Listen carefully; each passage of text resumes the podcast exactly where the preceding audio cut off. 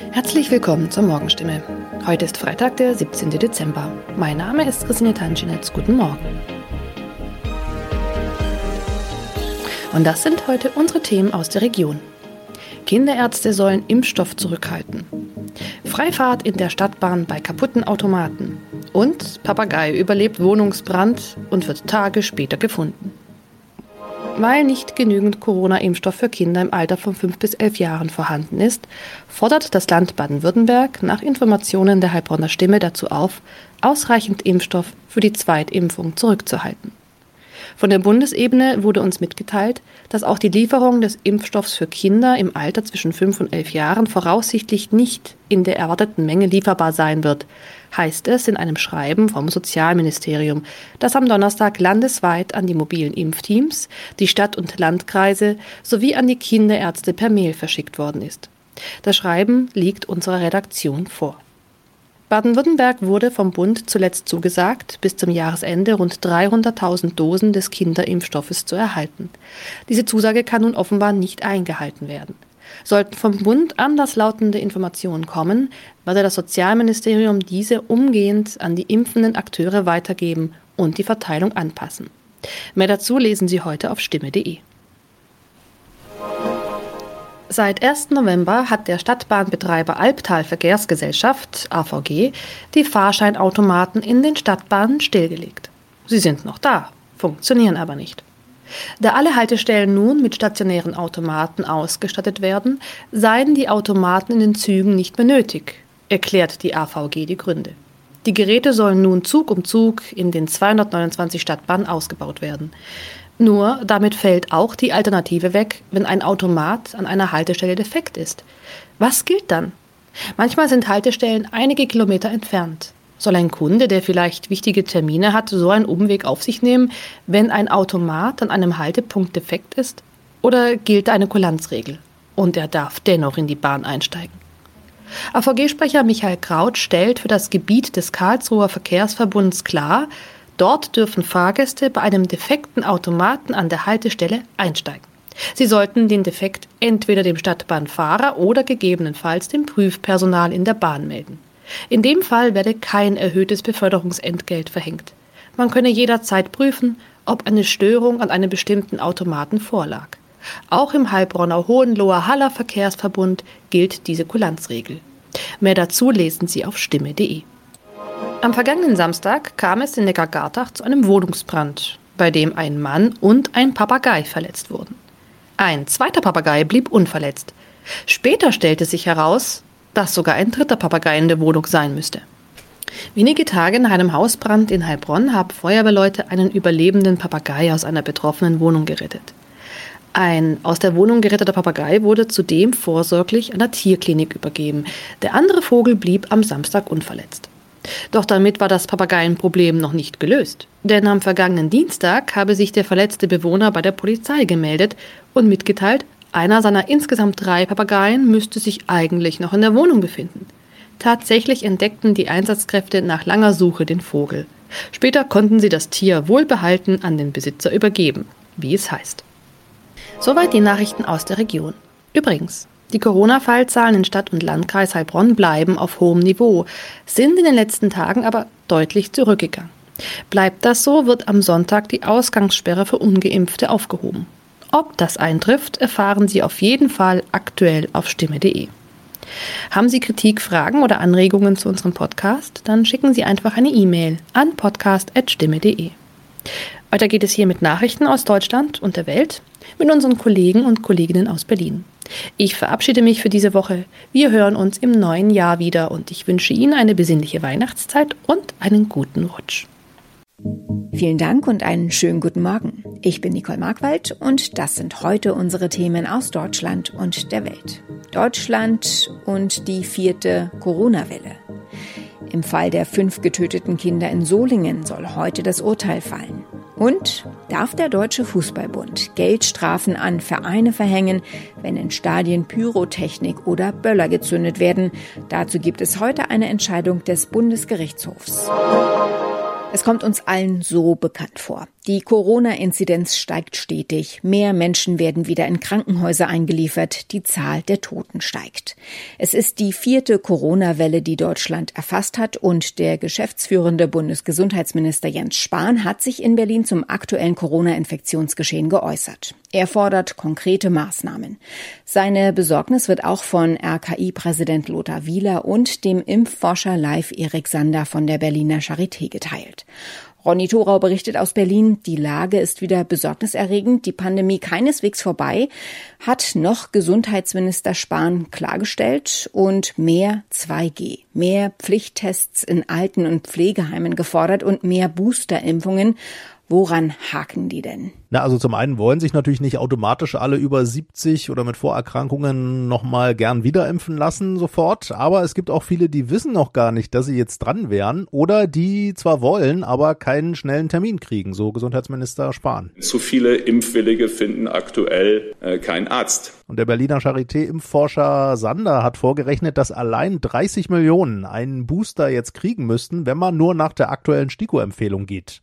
Davon haben aber bisher nur zwei Millionen eine Auffrischungsimpfung bekommen. Aber wenn das schon schwierig ist, Jens Spahn macht sich ja sogar für Boosterimpfungen von allen ab 60 stark und eigentlich auch noch jüngere, wie soll das denn gehen? Ja, na, Spahn will ja die Impfzentren oder zumindest ähnliche öffentliche Angebote wieder hochfahren, die Werbekampagne fürs Boostern beleben und er wirbt für mehr praktisches einfach machen in den Praxen, auch wenn zum Beispiel gerade mal einer unter 70 vorbeikommt. Wir bekommen Berichte, dass 63-Jährige, die sich eine Auffrischimpfung wünschen, denen gesagt wird, nee, das ist nicht gut. Impfstoff ist da, Zulassung ist da. Ja, wie das praktisch jetzt alles schneller werden soll, will Spahn nochmal besprechen mit den Ländern und auch mit den Ärztevertretern, die ja teilweise durchaus verschnupft sind, weil sie Spahns Ankündigungen fürs Boostern manchmal zu vollmundig finden. Auch bei einem anderen Thema gibt es keine Einigung, sollte es nämlich angesichts der Entwicklungen wieder ein Bund-Länder-Treffen, eine MPK geben, wo sich die Länder mit dem Bund und noch Bundeskanzlerin Merkel absprechen. Wie sieht's denn damit aus? Na, noch steht das Nein einzelner Ministerpräsidenten im Raum. Die sagen, das bringt nichts. Noch Gesundheitsminister Spahn hat heute aber erklärt, allein der öffentliche Effekt einer MPK sei wertvoll angesichts der ernsten Lage gerade. Verleiht auch der Situation, in der wir sind, Nachdruck.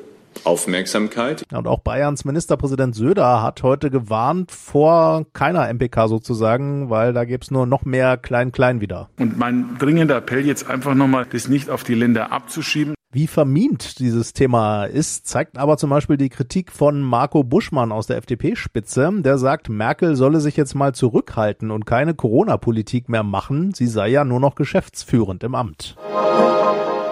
Heute soll am Landgericht Wuppertal das Urteil gegen eine Frau fallen, deren fünf Kinder vor gut einem Jahr tot aufgefunden wurden. Die 28-Jährige steht wegen Mordes vor Gericht. Sie soll ihre Kinder betäubt und umgebracht haben. Nur der älteste Sohn überlebte. Der Staatsanwalt hat die Höchststrafe für sie gefordert, lebenslange Haft und die Feststellung der besonderen Schwere ihrer Schuld, was eine Haftentlassung nach 15 Jahren nahezu ausschließt. Alex Becker von Radio SRG berichtet aus Wuppertal. Alex, du hast den Fall ein Jahr lang verfolgt. Wie wird's wohl ausgehen? Es ist tatsächlich etwas schwer vorauszusehen. Für Staatsanwalt Heribert Kaune-Gebhardt ist alles klar, obwohl die Angeklagte selbst bis heute keinen Ton zur Tat gesagt hat. Ein reiner Indizienprozess also. Das ist relativ häufig, dass eben keine exakten Angaben gemacht werden. Da ist man halt auf Indizien angewiesen und das sind die typischen Indizienprozesse. Das passiert vom, vom kleinen Ladendiebstahl bis hin zur Kapitalsache. Wie begründet die Anklage denn, dass Christiane lebenslänglich ins Gefängnis soll? Also vor allem mit dem offensichtlichen Ablauf der Tat, der ja zum großen Teil durch wiederhergestellte WhatsApp-Chat-Verläufe mit dem Vater von vier der fünf Kinder und auch der Mutter der Angeklagten dokumentiert wird. Mit denen hatte sie im fraglichen Zeitraum offenbar parallel zum Mord der Kinder immer wieder geschrieben und durch die Blume auch die Morde angekündigt. Der rekonstruierte Tatablauf ließe dann nur die Vermutung zu, dass die Mutter wirklich eiskalt, total emotionslos und völlig überlegt gehandelt habe Und zwar die Kinder mit Womex und anderen Medikamenten im Frühstückssaft schläfrig gemacht und dann im Badezimmer teilweise erstickt und teilweise ertränkt habe. Wie konnte es denn eigentlich überhaupt zu dieser Tat kommen? Drei Gutachter waren im Spiel über die Monate und sind zu der Erkenntnis gekommen, dass Christiane K. wirklich keine schöne Kindheit hatte. Sie habe sich mit den vielen Kindern eine Traumwelt von Familie selbst erschaffen wollen, die sie als Kind nicht gehabt hatte. Leider haben zwei der Kindsväter diese Erwartungen nicht erfüllt und als sich dann auch noch der dritte von ihr weg und einer anderen Frau zuwendete, habe sie das offenbar nicht verkraftet. Daraus sei es dann zu dem erweiterten Suizid gekommen, denn eigentlich wollte Christiane ja auch sich selbst umbringen, indem sie sich am Düsseldorfer Bahnhof vor einen einfahrenden Zug geworfen hatte. Das hatte sie ja schwer verletzt überlebt.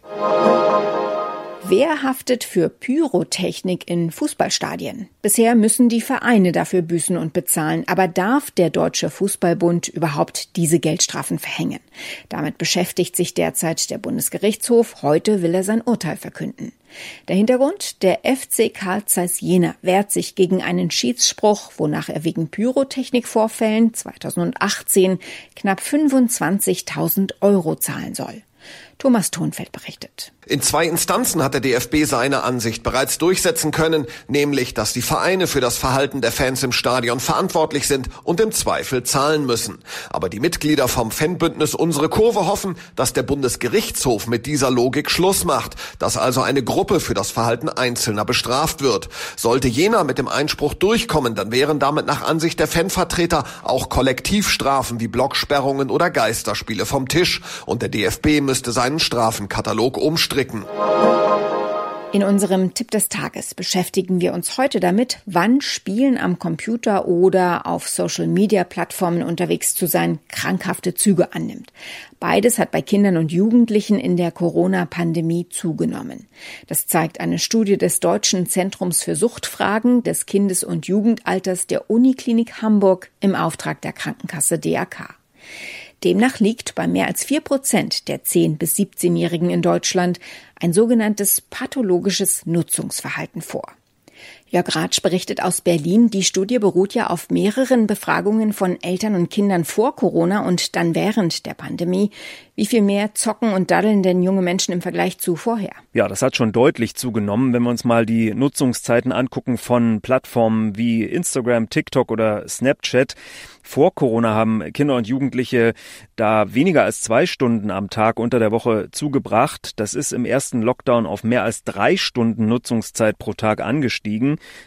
Bei Spielen ein ähnliches Bild. Vor Corona wurde unter der Woche weniger als eineinhalb Stunden am Tag gezockt. Im ersten Lockdown dann deutlich mehr als zwei Stunden am Tag. Sowohl bei Social Media als auch bei Spielen ist das wieder ein bisschen zurückgegangen, liegt aber trotzdem noch deutlich über Vor-Corona-Niveau. Nun geben die Kinder an, sie nutzten digitale Medien in der Krise vor allem aus Langeweile und um Kontakt zu Freunden zu halten. Gehen die Wissenschaftler denn davon aus, dass die Nutzung, wenn die Pandemie denn mal vorbei ist, wieder abnehmen wird? Also der Chef des Kinder- und Jugendärzteverbands, Thomas Fischbach, der sieht da ehrlich gesagt ein bisschen schwarz. Er glaubt, durch die Lockdowns sind gerade Kids, die schon vorher viel zu viel gedaddelt haben, erst richtig in so eine krankhafte Nutzungsfalle geraten. Das wird sich nicht einfach voll rückabwickeln lassen, sagt er. Es ist angedacht, dass im nächsten Jahr nochmal eine Folgebefragung der Kinder und Jugendlichen stattfindet, um zu sehen, ob Corona wirklich dauerhafte Spuren beim Nutzerverhalten hinterlassen hat. Viele Eltern fragen sich wahrscheinlich, wie kann ich eigentlich erkennen, ob mein Kind krankhaft am PC zockt oder auf Instagram, TikTok oder Snapchat unterwegs ist. Also wo ist die Grenze? Da gibt's Anzeichen, die von der Weltgesundheitsorganisation WHO formuliert wurden. Demnach liegt ein krankhaftes äh, Rumdaddeln oder Zocken vor, wenn über einen langen Zeitraum von einem Jahr immer wieder bestimmte wiederkehrende Muster beobachtet werden können. Zum Beispiel Kontrollverlust über die Dauer und Zeiträume der Nutzung. Also wenn der Sohn oder die Tochter offensichtlich nicht mehr aus freien Stücken abschalten kann. In der Studie waren die krankhaften Nutzer am Tag vier Stunden und mehr mit Games oder Social Media beschäftigt. Wenn immer deutlicher andere Aktivitäten verdrängt werden und das Ganze trotzdem nicht aufhört, auch wenn schon negative Folgen eingetreten sind, zum Beispiel schlechte Zensuren, ständig Streit mit den Eltern, kaum noch Freunde, dann sind das alles Warnsignale für ein sogenanntes pathologisches äh, Nutzungsverhalten. Und zum Schluss schauen wir nochmal auf den Fall Halina Hutchins. Das ist die Kamerafrau, die bei Dreharbeiten durch einen versehentlichen Schuss von Hollywood-Star Alec Baldwin getötet wurde. Nun haben sich nämlich die Anwälte der Waffenmeisterin zu Wort gemeldet, die bei dem Dreh für die Waffen verantwortlich war. Die Anwälte sagten, dass es sich möglicherweise um einen Fall von Sabotage handeln könnte.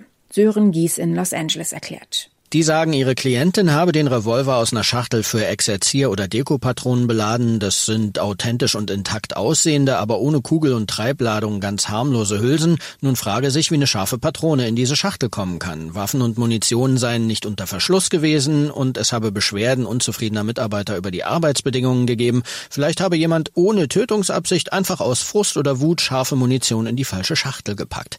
Eine krasse Spekulation kann man aber nicht einfach so von der Hand weisen.